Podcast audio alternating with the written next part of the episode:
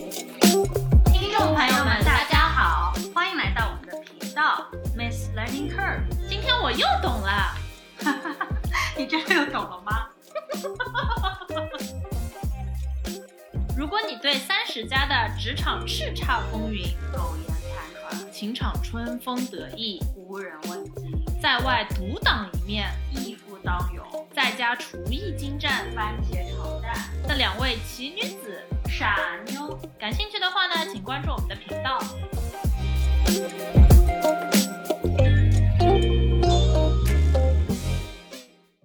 仙儿，有件事儿我想跟你聊一聊。你说，你说，我听说你最近一直在加班，超级忙的。最近有股风刮过来了，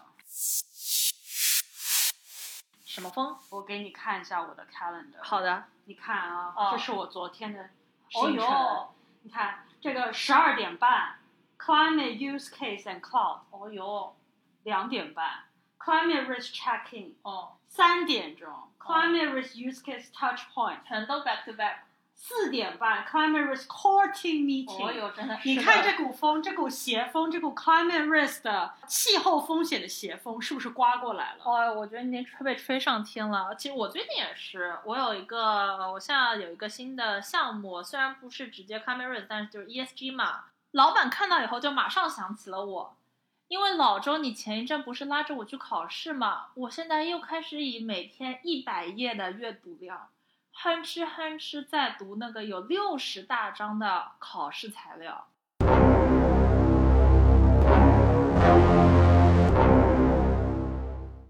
老吃力的，跟我之前看天官一样的热情。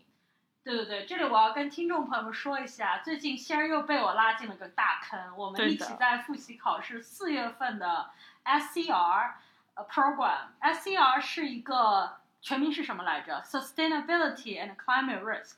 对对，是 GARP 这个协会新出的一个，就继金融风险管理师之后新出的一个气候管理风险师的项目。对对对对对，仙儿和我早鸟报名了全球第二场考试。对的。然后这个话题其实也不是特别新鲜的话题啊，这几年就一直听到什么，你知道，嗯，海平面上涨啦，威尼斯啊、马尔代夫都要淹掉了，大家要快点去玩。还有什么气候变暖啦，北极熊可能要灭亡啦。以前总觉得全球变暖多少有些老生常谈，现在真的是切身实地的体会到，ESG 不仅仅是社会公约或者企业形象层面的问题，而已经是和商业利益真金白银环环相扣、息息相关的事了。我跟你说，ESG 产品都已经真的上线了，并且我们也已经开始 trade 了。我相信，我相信，现在真的是只要你能谈一下 ESG，就能成为老板眼中的红人，哦客户眼中的香饽饽。，呀、这在我的职场也得到了充分验证。嗯，以后我们可以想跟听众讲讲，但其实咨询啊，大家都是 research 小能手，怎么说？每个人就好像是学校你班上的学习委员一样，一旦有热门话题，像这次的这个 E ESG 或 climate risk 话嗯题，每个人每天 email chain 上就不停的给你发各种链接，每个链哎接呀都是一百页的小文章，妈呀，对我最新的新闻，对吧？然后咨询还有一帮什么的人，你知道吗？你说就是是一些拉郎配的文艺委员。剩下那帮文艺委员现在已经看到学习委员一旦努力起来了，马上就小喇叭放出去，跟客户说：“听我们的学习委员跟你科普一下什么是 E ESG。反正就是你们那儿都是要彰显我站在了世界的最前端。”可不是嘛？不仅如此，啊我们还每个人都盯着看谁哪一对拉郎配先成功。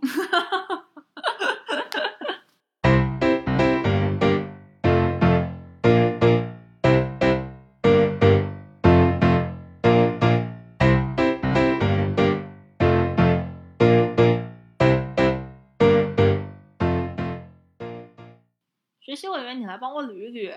所以，全球气候变暖到底是真的吗？有什么重要的呢？那些威尼斯、马尔代夫啦，以及北极熊啊，到底怎么样呢？对我跟你摆事实、讲道理的说一说。啊你，来，其实对于这个气候变暖啊，也是这么多年众说纷纭。嗯哼，但我跟你讲几个事实，嗯嗯就这些年，你们看啊，东南亚水灾，嗯加州森林大火，嗯嗯，德州哈维飓风，，对，还有今年冬天中国南部的反常大雪。嗯，我看到这些新以闻，前新闻里就经常说的百年难遇的自然灾害，嗯。现在就是一年都能发生好几对次对，感觉就是一直一开新闻好像就来了，一开新闻就来了。对，但是你刚说起下雪，下雪难道不是就是没有变暖的一个印证吗？既然它都还下雪的话，其实这个很迷啊，我也是看到很多呃气候专专家在那边争论，他们说其实很大概率这些平时不太下雪的地方开始反常下雪，正好是全球气候变暖的佐证，为什么呢？因为就是就是气候变暖会使得原本降水降雨量比较大的地区会变得降雨更明显，嗯哼那如果这时候再碰巧遇到了一个呃冷冷空气的话，那它的降雪概率就是其实是比原来大大增加。哦，就是等于说白，了，就是原来可能太冷了，下不出这个雪，现在正好到了可以下出雪的温度了，是对这个意思吗？，对，真的是旱的旱死，涝的涝死。嗯其实说起全球气候变暖啊，我觉得温室气体这个名词大家肯定也是如雷贯耳。如雷贯耳。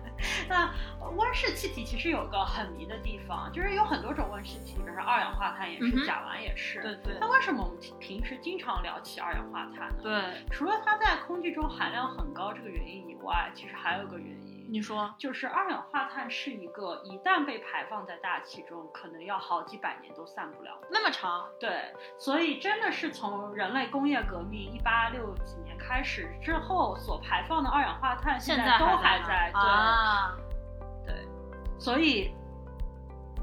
有很多气候专家就在说，我们现在已经到了一个没有办法反转温室气体所带来的全球变暖效应，但是人来得及可以停止它。正所谓是 irreversible but stoppable。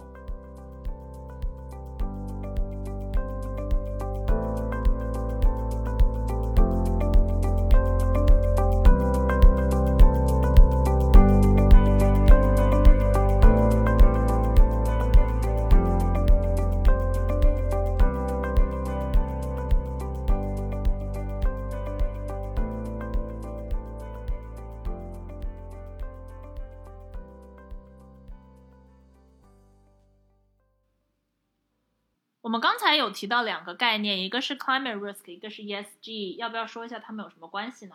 好的，其实 ESG 的全称是环境、社会与企业管理。嗯光是听这个名字，我觉得你们就能知道，包它罗其实万象对，就是涵盖了很多方面，比方说从税务到监管到董事会、嗯哼到财务预算，嗯哼大大小小的方面，呃，都与呃 ESG 息息相关。嗯，然后从这个角度上来说呢，climate risk 或者是风气候风险其实是当中，呃，subsect 或者的一很小块的嗯很小的一部分。对，ESG 是一个应用很广泛的概念。比如说，之前我有一个老周，我之前跟你说过，就是呢，我们想让他接受一个条款，意思是说，他如果以后投资的东西和我们自己公司的 ESG 的方针相悖的话呢，那我们就可以结束条款。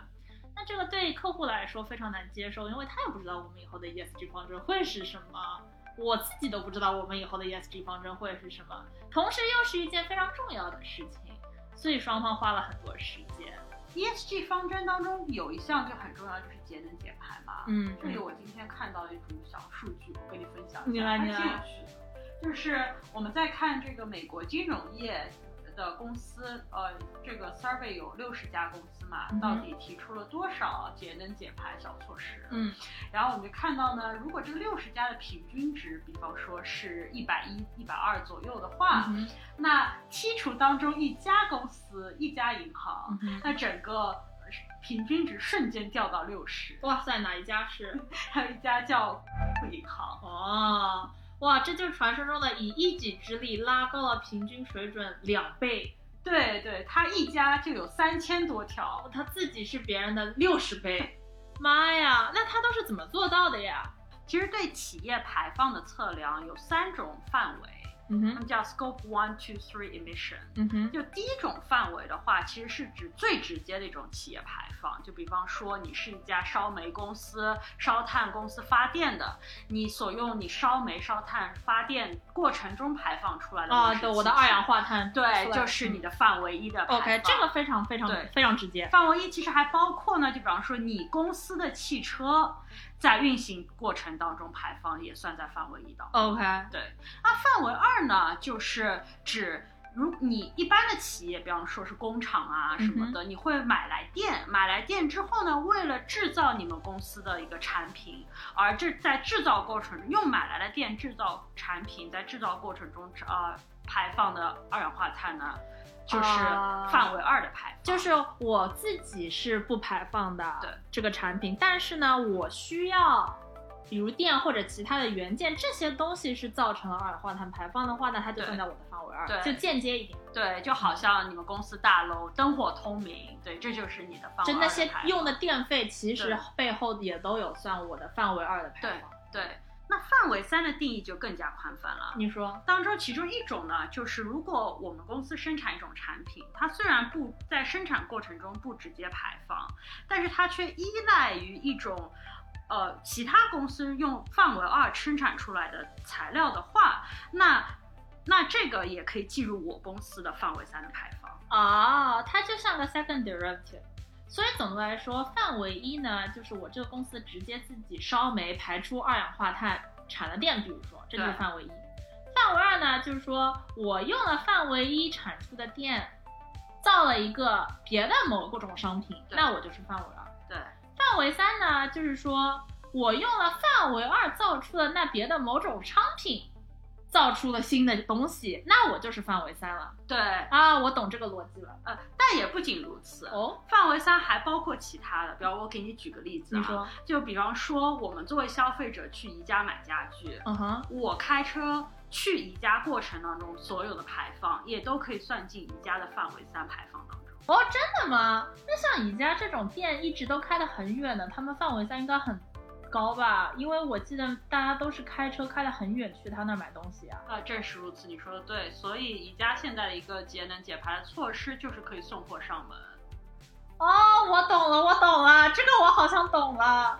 但是那送货的小哥他们的排放怎么算呢？啊，这里也得一分为二的看。哦，你如说果这个车是宜家的车呢，那还是得算进它的范围一的排放。啊，因为是直接的，对嗯，但大多数情况下很有可能是外包给一个运送运送公司。嗯哼那在那个情况下，它还是它的范围三排放。哦，但是在那个情况下，因为他们的路线一定比我们每一个人自己开车去宜家要来的好，他们肯优定化对总体路线肯定短，这个是我最喜欢的话题，这是我的毕业论文，这个下次我们有空一定要做一期，这个就是非常著名的 traveling salesman problem，哦，那我一定要洗耳恭听。我们做我们做。不过话说回来，啊我好像懂了为什么会有三千六百个减排了。那我好像也懂了，嗯，我们都在家 work from home 一年了，这是不是也是节能减排呢？非常大的节能减排。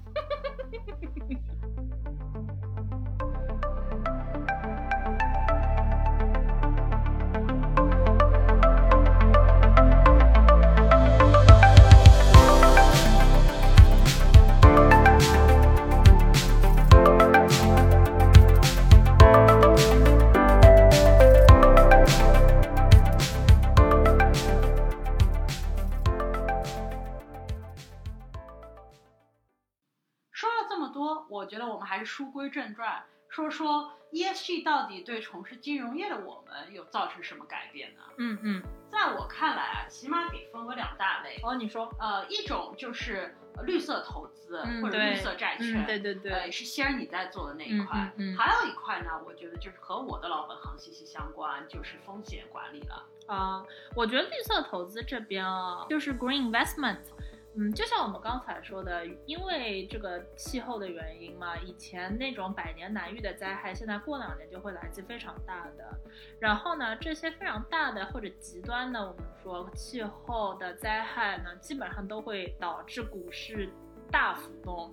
比如说比较特别大的例子就是二零一一年泰国有一次洪水，然后就导致它当时的股市四十天内跌了百分之三十。像这样原来百年难遇的事情，大家一般也不会去关注或者去故意预测它。那现在因为它变成了一件比较经常会发生的事情了以后呢，就有很多人开始去研究，以及就是讨论怎么去规避风险，甚至怎么从这当中盈利。还有，当新的科技以及新能源出来的时候呢，市场对他们就会有一种狂热的追捧。比如看特斯拉，它的股价比起去年已经涨了八九倍了。说起对 Elon Musk 的追捧，这里就不得不提老高最近破格给他做了第二期视频，标标题写作“最接近最接近神的男人的男人哇，重复加重复，他真的是铁粉啊！像刚才提到的绿色债券也是现在非常火爆的行业。这里有两个概念，一个是绿色债券 （green bond） 和棕色债券 （brown bond）。那绿色债券呢，主要就是指那些低碳、节能、新能源之类的呃领域。与此相对的呢，就是棕色行业，那可能就是铝、钢铁等等一些重工业。二零二一年全球绿色债券发行量的预估是三千五百亿美元。三年前只还是这的一半而已。亚洲呢，更是绿色债券发行的主战场，各国央行都非常的积极参与这件事。比如说新加坡，它有经常会发一些绿色债券。”。这么说来，我前两天读到一篇新闻，讲今年二月香港特别行政区也发行了二十五亿美元的绿色债券。哦，他们对也非常积极。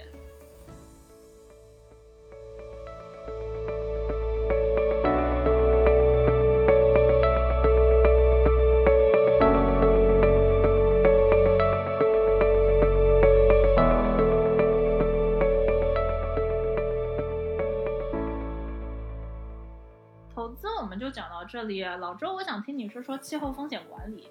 气候风险管理对银行来说主要是两大方面，一个是 physical risk，也叫实体风险，嗯哼，另外一个是 transition risk，叫过渡风险。嗯哼，我们就从实体风险来说说吧。好的，嗯我给你举个例子，就比方说，仙儿，如果你开了一个小工厂，你是小工厂的老板娘，好的，我是老板娘。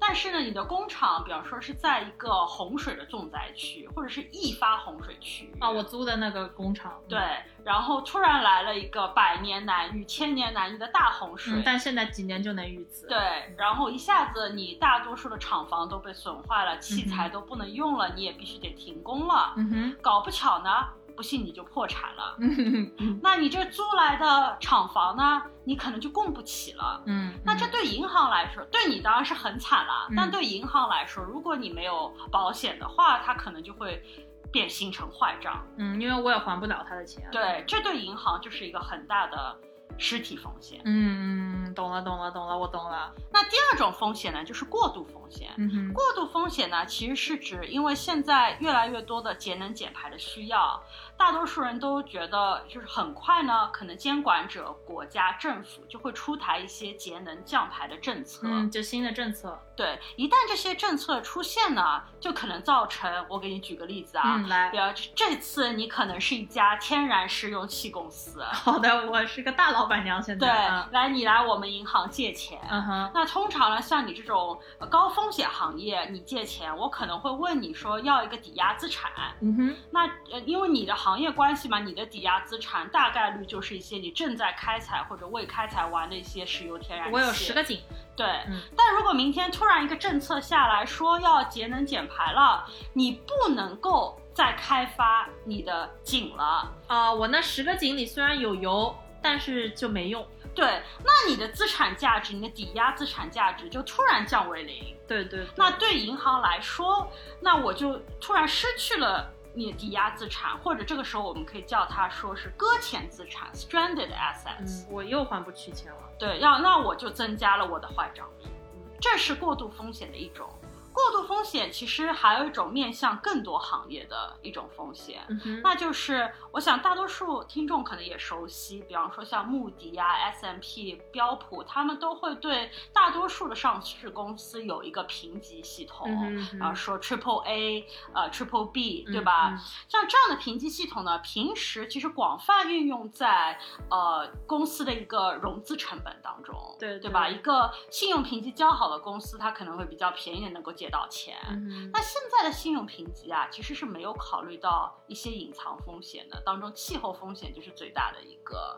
你试想一下，如果说银行把钱贷款给了一个企业，然后这个企业它有大量的呃呃气候风险，但是没有。被考虑到的话，它也有可能明天就是气候突然变化，或者是政策突然变化了，它就会银行就会出现大量的坏账率。对，就刚才小作坊的我，或者是石油井的我，嗯，这其实也孕育而生了一个新的行业。据我所知，现在很多即使是老牌的评级机构或者一些新的呃评级公司，都开始慢慢出台一些 ESG rating 了。啊，OK，就是想要把这一块补上。，对，下期我们也可以跟听众详细的解说解说。嗯，我还挺想听的。正是因为这些风险，所以现在越来越多的监管者、投资人都希望银行把气候风险纳入他们的财务披露。啊，也希望把气候风险加入常规的风险评估系统。就好比说，现在银行主要的三大或者四大风险在于啊、呃信用风险 （credit risk）、嗯哼，呃市场风险 （market risk），、嗯哼，还有 operational risk，或者是嗯 counterparty credit risk 也是一块。嗯哼未来的话，越来越多的行业人都会觉得说，climate risk 也会被加入成为第四大或者第五大的信用支柱。啊，就会变成一个正式的，然后大家都用的一个一个分支。对，与此应运而生呢，就是需会需要大量的气候风险的相关专家嗯专业人士，对那是一个很大的一块新闻。对。然后与与之相关的，其实还有压力测试。我觉得你肯定也听说过，像在美国的话，C 卡是一个可能过去十年都风靡的一个压力嗯，测就试。是零八金融危机以后对出来的。对，然后 Bank of England 其实今年全球所所有央行当中第一个要求，从明年开始，呃，各大英国的银行都必须要在压力测试当中融入气候风险的情景模拟。啊，这我第一次知道。所以呢，很多人也预测，美联储在不久将来也会把风气候风险纳入它的每年的压力测试。嗯如果这一旦发生呢，那对气候风险人才的需求更是一个很大的缺口。嗯，这变化真的很大会。